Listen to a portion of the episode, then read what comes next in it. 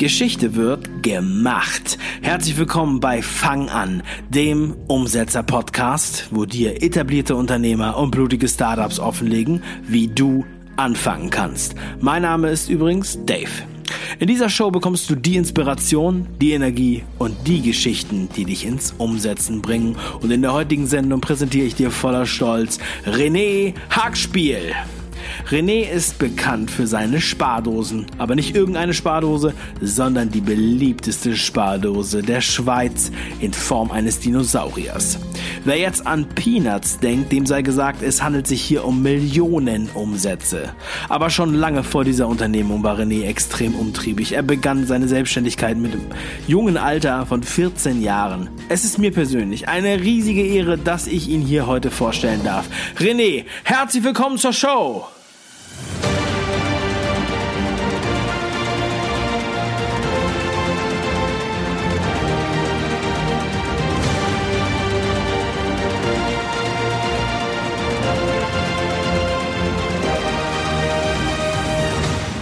Hallo, schön, dass du dabei bist.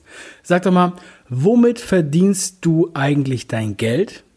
Beziehungsweise, was verkaufst du? Vielen lieben Dank, lieber Dave, dass du mich in deinen Podcast einlädst und ich dir und deinen Hörern meine sehr interessante Geschichte erzählen darf, wie ich nur mit Spardosen ein Millionenunternehmen aufgebaut habe. Mein Name ist René Hackspiel. Ich bin 41 Jahre alt, wohne in der Schweiz am schönen Bodensee habe vier kleine Kinder zwischen zwei und neun Jahren und bin seit 16 Jahren mit meiner Frau Nadia zusammen. Bereits mit 18 Jahren, noch während meiner Zweitausbildung, habe ich meine erste Firma gegründet. Damals ein Online-Versandhaus. Bereits zehn Jahre später, mit 28, konnte ich mich dann 100% selbstständig machen. Seit 2007, also seit über zehn Jahren, verkaufe ich nun schon meine besagten Spardosen.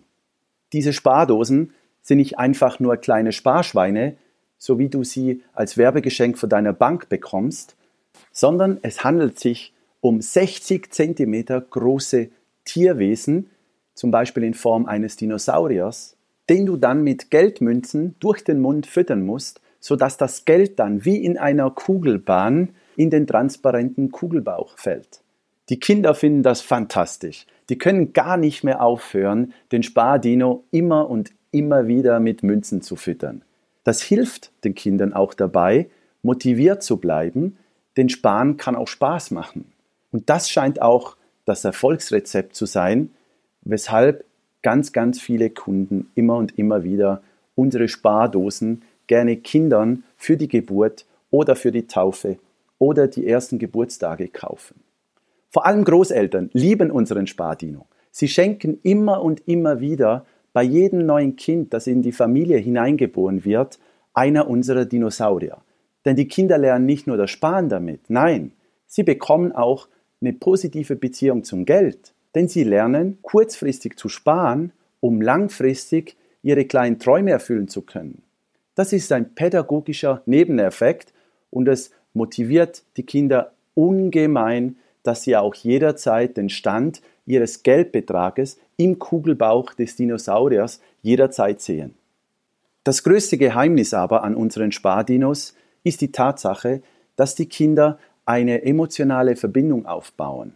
Sie lernen nicht nur das Sparen mit dem Dino, sondern du musst dir vorstellen, Dave, sie haben diesen Spardino über viele Jahre, oft sogar zehn Jahre, bei ihnen zu Hause im Wohnzimmer oder im Kinderzimmer. Das heißt, dieser Dino ist eine emotionale Erinnerung an ihre gesamte Kindheit und sie bauen da eine enorm große Verbindung auf. Die ist so stark, dass mir größere Kinder erzählen, dass sie, sobald sie äh, ins Erwachsenenalter kommen und dann für eine eigene äh, Wohnung sparen möchten oder für ein eigenes Auto oder mit dem Freund oder zukünftigen Mann eine Reise machen möchten, dass sie sogar diesen Dino aus ihrer Kindheit wieder hervornehmen und damit dieses Geld für ihren langersehnten Traum sparen. Genauso wie sie das in ihrer Kindheit gemacht haben. Das motiviert natürlich auch die Eltern weiterhin auf unseren Dino zu setzen und auch für ihre Kinder eine unserer Spardosen zu kaufen. Und das wird ganz bestimmt das Erfolgsrezept sein von meinen Dinos, dass die Menschen über Generationen unser Produkt immer und immer wieder weiterempfehlen. Vielen Dank. Erinnere dich mal bitte zurück an den Moment deiner ersten Idee bzw. deiner Inspiration. Beschreib mal so ein bisschen, wann war das? Wo und mit wem? Ja, ich erinnere mich sehr gut an diesen Moment der ersten Idee und Inspiration. Das war nämlich bei meinem Patenkind. Mein Patenkind war der erste Mensch, dem ich so eine Spardose geschenkt habe. Ich dachte mir damals, schenkst du ihm dieses Produkt, weil es ist lustig, es ist ein tolles Produkt und er hat ganz bestimmt Freude dran. Das, was aber daraus entstanden ist, dass nämlich immer mehr Kinder, immer weitere Eltern auch dieses Produkt gesehen haben und mich angesprochen haben, dass sie auch so ein Dino haben möchten und das so groß wurde, dass ich mir überlegen musste, ja, was mache ich jetzt denn? Weil äh, es wurde immer und immer mehr. Ja, das war zu diesem Zeitpunkt nicht absehbar. Und ich musste mir überlegen, René, wie löst du dieses Problem? Wie hast du angefangen?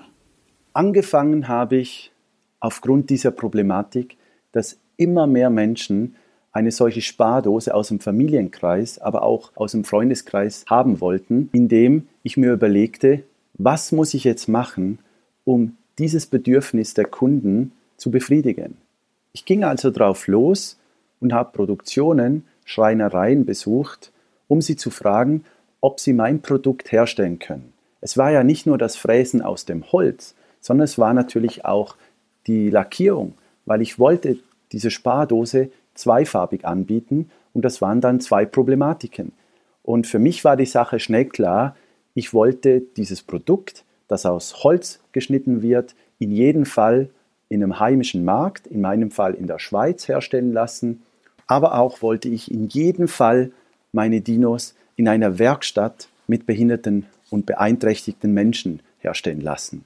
Denn ein Holzprodukt gehört für mich in jedem Fall in eine regionale Werkstatt für behinderte Menschen. Das größte Problem war aber, die Produktionsmenge herauszufinden. Wie viel Stückzahlen soll ich herstellen lassen, weil daraus resultiert dann der Preis.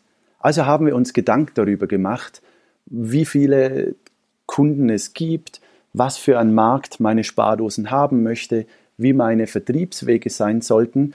Und ich habe da getestet, rumprobiert, Kunden befragt, ich habe Händler angerufen. Ja, ich habe mir wirklich den Kopf darüber zerbrochen, wie viel wir herstellen lassen sollen.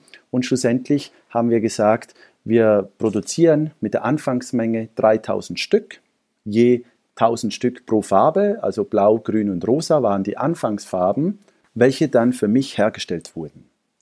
Währenddessen habe ich Marktforschung betrieben. Marktforschung klingt jetzt aber ganz hochnäsig, es war ganz einfach. Ich habe mir Adressen rausgesucht im Internet von 50 mehr oder weniger größeren Spielzeugläden, Spielwarengeschäfte. Ich habe also 50 Spielwarengeschäfte angerufen und angefragt, ob sie Spardosen haben möchten. Und am Anfang hat jeder von den 50 gesagt, nein, Spardosen verkaufen wir nicht sehr viele, äh, sie hätten kein Interesse. Also dachte ich mir, ich muss Ihnen ein Angebot machen. Und zwar war mein Angebot folgendes. Ich schicke Ihnen sechs Spardosen, jeweils drei grüne, zwei blaue und einen rosenen, in Konsignation. Das bedeutet, ich schickte Ihnen diese sechs Stück kostenlos zu erstmal und wenn Sie sie dann nach zwei Monaten nicht verkauft haben, dann würde ich sie kostenlos wieder zurücknehmen. Daraufhin fanden die Händler das so interessant, dass von den 50 Händlern 49 Ja gesagt haben und der eine hat Nein gesagt, weil er das Geschäft sowieso demnächst schließen würde. Was ist daraus entstanden, dass meine Erstproduktionsmenge von 3000 Stück innerhalb von zwei Monaten restlos ausverkauft war. Das war der Beginn einer langen, langen Reise. Denn seitdem sind zehn Jahre vergangen und ich konnte unglaubliche 150.000 Spardosen an 150.000 Kinder verkaufen. Das ist unglaublich. Wir haben den Preis hier bei dir, Dave, noch gar nicht angesprochen. Denn so eine Spardose kostet um den Dreh 100 Euro. Und wenn du dir vorstellst, dass wir 150.000 Spardosen in den letzten zehn Jahren verkaufen durften, dann habe ich damit unglaubliche 15 Millionen Umsatz gemacht. Glaub mir, ich habe mir vieles vorstellen können. Ich habe mir vorstellen können, Tausende von den Spardosen zu verkaufen. Ich habe mir vorstellen können, dieses Geschäft einige Jahre zu machen. Aber was ich mir nicht vorstellen konnte, ist die Dimension, die das Ganze angenommen hat. 150.000 Kinder lernen heute das Sparen mit meiner Spardose. Sie bekommen einen positiven Bezug zum Geld. Sie können darauf aufbauen. Sie lernen kurzfristig zu verzichten, um langfristig, was sie sich äh, wünschen, kaufen zu können. Das fängt schon sehr, sehr früh an. Und ich bin so dankbar, dass ich es ermöglichen darf, dass so viele Kinder einen positiven Bezug zum Geld bekommen, ich bin so unglaublich dankbar, dass es so viele Menschen da draußen gibt, die jeden Tag Spardosen von uns kaufen und diese an kleine Kinder verschenken. Es ist unglaublich. Jedes zehnte Kind in der Schweiz, das neu geboren wird, bekommt schon bei der Geburt so eine Spardose geschenkt, Dave. Das musst du dir vorstellen. Das Kind kann mit ein paar Monaten noch gar nichts anfangen. Trotzdem aber ist es eines der ersten Geschenke, die die Großeltern, Paten oder Eltern dem Kind kaufen. Und wenn ich etwas deinen Hörern, lieber Dave, mitgeben möchte, ist, fangt an, fangt an, eure Idee umzusetzen. Macht das für das, was ihr brennt. Fangt an, das zu machen, was ihr liebt. Ihr könnt euch nicht vorstellen, was aus einer kleinen, winzigen Idee so Geiles entstehen kann. Ihr dürft euch nicht unterkriegen lassen durch irgendwelche Probleme. Ihr dürft euch nicht unterkriegen lassen durch Menschen, die euch davon abbringen wollen. Denn was glaubt ihr eigentlich, was ich hier mache? Ich verkaufe Spardosen. Ich habe Mitarbeiter hier. Ich habe ein Riesenunternehmen aufgebaut und mache Millionen Umsätze. Was glaubt ihr denn, was mir die Leute gesagt haben? Da hat doch keiner da draußen an mich geglaubt. Fangt an und setzt das um, was du dir in den Kopf gesetzt hast. Frag Menschen, ob sie dir dabei helfen. Frag Menschen, ob sie dich dabei unterstützen. Und fang einfach an, das Ding durchzuziehen. Du siehst an meiner Geschichte, was aus etwas Kleinem, was Großes entstehen kann. Nimm das als Beispiel und fang einfach an. Dankeschön. Ähm, was denkst du, warum bleiben die meisten Ideen auf der Strecke? Ich denke, die meisten Ideen bleiben auf der Strecke, weil genau das, was ich bei der vorigen Frage gesagt habe, dieses Brennen, dieses Leuchten, diese Überzeugung einfach nicht so groß ist, das Verlangen ist nicht so groß, dass sie einfach nicht aus den Gängen kommen. Es ist wichtig, dass du dir das im Kopf vorstellen kannst, wo du hinkommen möchtest. Bei mir zum Beispiel, ich bin geboren und ich wollte immer selbstständig werden. Heute weiß ich, das war gar nicht der Grund, selbstständig zu werden. Es ist die Sehnsucht nach Freiheit. Ich bin also auf die Welt gekommen und schon so lange, wie ich denken konnte, wollte ich frei sein. Und ich wusste einfach nicht, wie ich das machen möchte. Ich habe einfach das Leben auf mich zukommen lassen und habe einfach wie an einem roten Faden entlang mich immer wieder hinterfragt, ist das gut für mein Ziel, irgendwann mal finanziell frei zu sein? Oder einfach nur Freiheit genießen zu dürfen? Oder ist das nicht gut? Du musst dir vorstellen können, dass du einmal dorthin kommst. Du musst dieses Ziel als Gegenwartsziel so formulieren, als wärst du schon mittendrin. Du musst dein Unterbewusstsein schon dahingehend programmieren, als ob du schon in dieser Situation bist. Dein Verlangen muss so riesengroß sein, dass es nichts anderes mehr gibt, als dass du dieses Ziel erreichen kannst. Und ich glaube, mit der richtigen Strategie und der Absicht, was du Gutes dadurch machen möchtest, nicht nur für dich, sondern auch für die Mitmenschen, mit der enorm großen Absicht, dass das Ganze auch einen Sinn ergibt, nicht nur für dich, sondern auch für die Menschen. Mit diesem Verlangen, mit der Vorstellung darüber und mit der richtigen Strategie, glaube ich, wirst du in jedem Fall, das ist nur eine Frage der Zeit, an dein, an dein Ziel kommen. Ich habe zehn Jahre gebraucht, um mich selbstständig machen zu können. Und weitere zehn Jahre für meine erste Million. Du kannst dir enorm viel Zeit sparen, wenn du solche tollen Bücher wie das von Dave Brüch Fang an liest. Oder wenn du sein vorangegangenes Buch Kopfschläg Potenzial liest. Oder wenn du Seminare besuchst. Es gibt so tolle Redner da draußen. Mit diesen Rednern, mit diesem Umfeld, mit diesen Menschen sparst du dir enorm viel Zeit. Du brauchst nicht zehn Jahre, um selbstständig zu sein. Heute geht das viel, viel schneller. Du brauchst auch nicht zehn Jahre, um deine erste Million zu, zu bekommen. Nein, du musst einfach dich fokussieren auf dein einziges Ziel, das du hast. Schau mal, du brauchst nur eine Idee. Du brauchst nur eine Sache oder eine Person. Und alles in deinem Leben kann sich verändern. Dann schau doch mal in deine Vergangenheit. Wann war die letzte Weggabelung? Wann gab es die letzte Situation, wo nur ein Tag, eine Stunde, eine Minute, eine Begegnung, eine Person alles Fortlaufende in deinem weiteren Leben verändert hat? Also wenn du weißt, du brauchst nur eine Sache, du brauchst nur eine Begegnung, nur eine Idee, um dein zukünftiges Leben zu verändern, dann nimm dir die Zeit, überleg dir das gründlich, was du gerne als größtes Ziel erledigt haben möchtest. Stell dir das vor, als ob du mittendrin bist und gib nicht auf. Denn das ist meiner Meinung nach der Grund, warum die meisten Ideen auf der Strecke bleiben. Lass es nicht bei dir geschehen. Du hast jetzt alles an deine Hand bekommen und wenn du schon diesen Podcast hörst und die Bücher von Dave gelesen hast, weißt du ja schon, was es alles dazu braucht, um wirklich dein großes Ziel erreichen zu können. Du kennst ja mein Umsetzungstypenmodell mit den sechs verschiedenen Figuren und Tieren und was deren Eigenschaften sind. Was würdest du sagen? Was für ein Umsetzungstyp bist du? Beim Umsetzungstyp bin ich der Solopreneur, also die Spinne. Ich wollte das eigentlich anfangs gar nicht. Ich habe immer wieder in meinem Umfeld geschaut, ob es Menschen gibt, die mich dabei unterstützen wollen. Aber die wollten nicht. Und ich hatte auch nicht den Weitblick, über die Grenze hinaus nach Menschen zu suchen, die Gleichgesinnte sind und die ähnlich denken. Deshalb habe ich angefangen als Einzelgänger und habe versucht, mit möglichst wenig Mitarbeiter mein Unternehmen aufzubauen. Das heißt, ich habe viele Arbeiten extern gegeben, wie Buchhaltung oder Rechnungsstellung oder Kreditoren, äh, Abarbeitung etc sodass ich mit möglichst wenig Mitarbeiter und in Eigenleistung meine Unternehmen gründen konnte. Aber natürlich bin ich auch ein Maulwurf. Nicht unbedingt ein Blinder, aber ein Aktionist.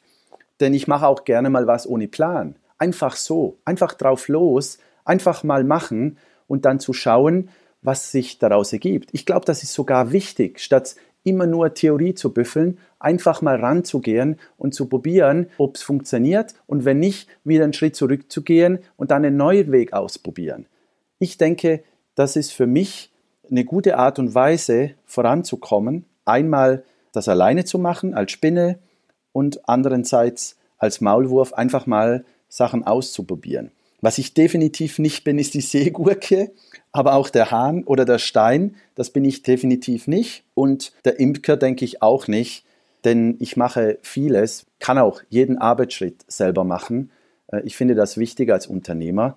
Aber ich muss dazu sagen, mittlerweile hat das eine Größe angenommen, wo ich schon gerne mal äh, Mitarbeiter habe, die, die einen Großteil meiner Arbeiten übernehmen können, damit ich auch mich um den Rahmen kümmern kann und nicht immer wie bisher um das Produkt. Wie wichtig ist dein Team für dich und deine Umsetzung? Und wie findest du eigentlich neue Teammitglieder? Das Wichtigste an meinem Team ist es, dass sie wollen. Sie müssen mir das Gefühl geben, dass sie sich mit dem Produkt identifizieren können. Sie müssen mir das Gefühl geben, dass sie hinter mir stehen und die Sache, die wir hier gemeinsam machen, dass sie das gut finden. Denn Leistung entsteht durch Können, Wollen und Dürfen.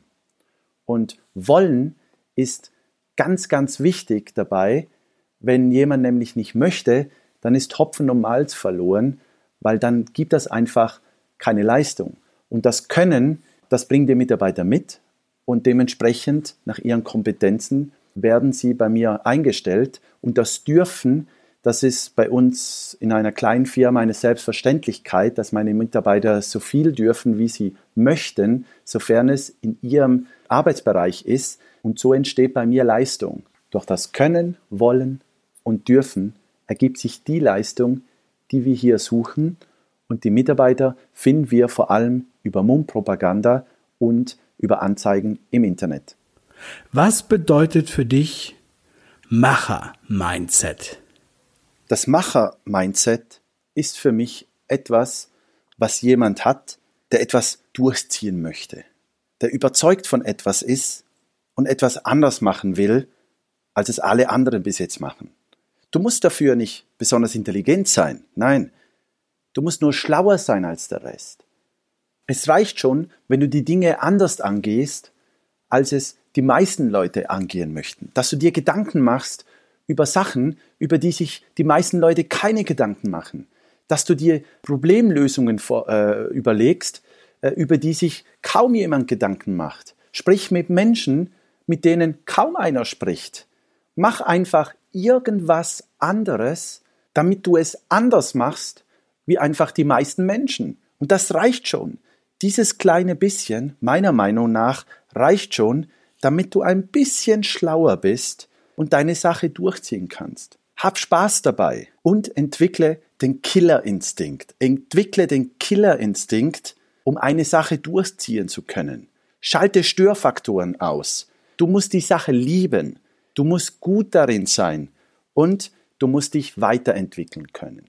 Arnold Schwarzenegger, als einer meiner stillen Mentoren, sagte bei einem seiner Geheimnisse, You have to work your ass off.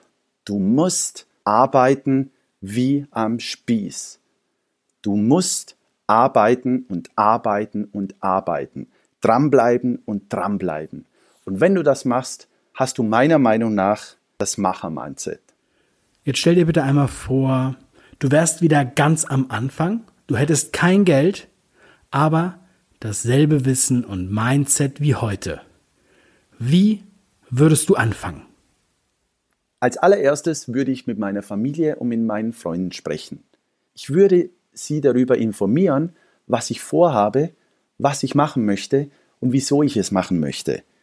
Ich möchte sie deshalb informieren, um schon von Anfang an die Weiche zu stellen, stehen sie hinter mir und unterstützen sie mich oder aber finden sie das überhaupt nicht toll, was ich sage, ist das so weit von ihrem Denken entfernt, sodass ich für mich schon, bevor ich überhaupt den ersten Schritt gehe, weiß, auf welche Menschen ich in meinem Umfeld mich verlassen kann und welchen ich lieber aus dem Weg gehe. Punkt zwei wäre, Gleichgesinnte zu finden. Ich würde alles dafür machen, das richtige Umfeld aufzubauen. Ich würde Vorträge besuchen, an Seminare gehen, ich würde mir Mentoren suchen, einfach nur um Zeit zu sparen. Ich würde Bücher lesen, noch mehr Bücher, noch mehr Bücher. Aber vor allem würde ich so fokussiert wie möglich an dieser einen Sache arbeiten, so schnell wie möglich umzusetzen und dran zu bleiben, mir den Arsch aufarbeiten, auf Teufel komm raus, so dass ich irgendwann mein Ziel wieder erreichen werde. Und zwar noch schneller, noch besser noch größer und noch weiter. Es ist wichtig, dass du anfängst. Setz deine Ideen um, denn jede große Idee hat einmal klein begonnen. Und du siehst an meinen Spardosen, an meinem Nischenprodukt, wie schnell etwas Großes entstehen konnte. Ich hoffe, dass ich dir meine Geschichte ein bisschen näher bringen konnte, dass ich dir auch genügend Motivation geben konnte, an das Große zu glauben und es einfach durchzuziehen. Fang an und du wirst großen Spaß haben. Dein René Hackspiel. Das war gemachte Geschichte mit René Hackspiel hier beim Fang an Podcast. René, vielen lieben Dank für deine Offenheit und deine Antworten. Viel Erfolg wünsche ich dir weiterhin. Und ich sage dir, ich bin ein Fan. Und wenn du, lieber Hörer, Kindern ein positives Geld-Mindset beibringen willst, dann schau bitte in die Show Notes und nach Renés Big Belly Bank. Und wenn dir diese Folge gefallen hat, dann bewerte sie bitte in deiner Podcast-App und zwar mit 5 Sternen. Vielen Dank. Und bestell dir heute noch mein Buch Fang an und werde zum Umsetzer. Geh auf www.fang-an-buch.de. Mach was draus. Liebe Grüße, dein Dave.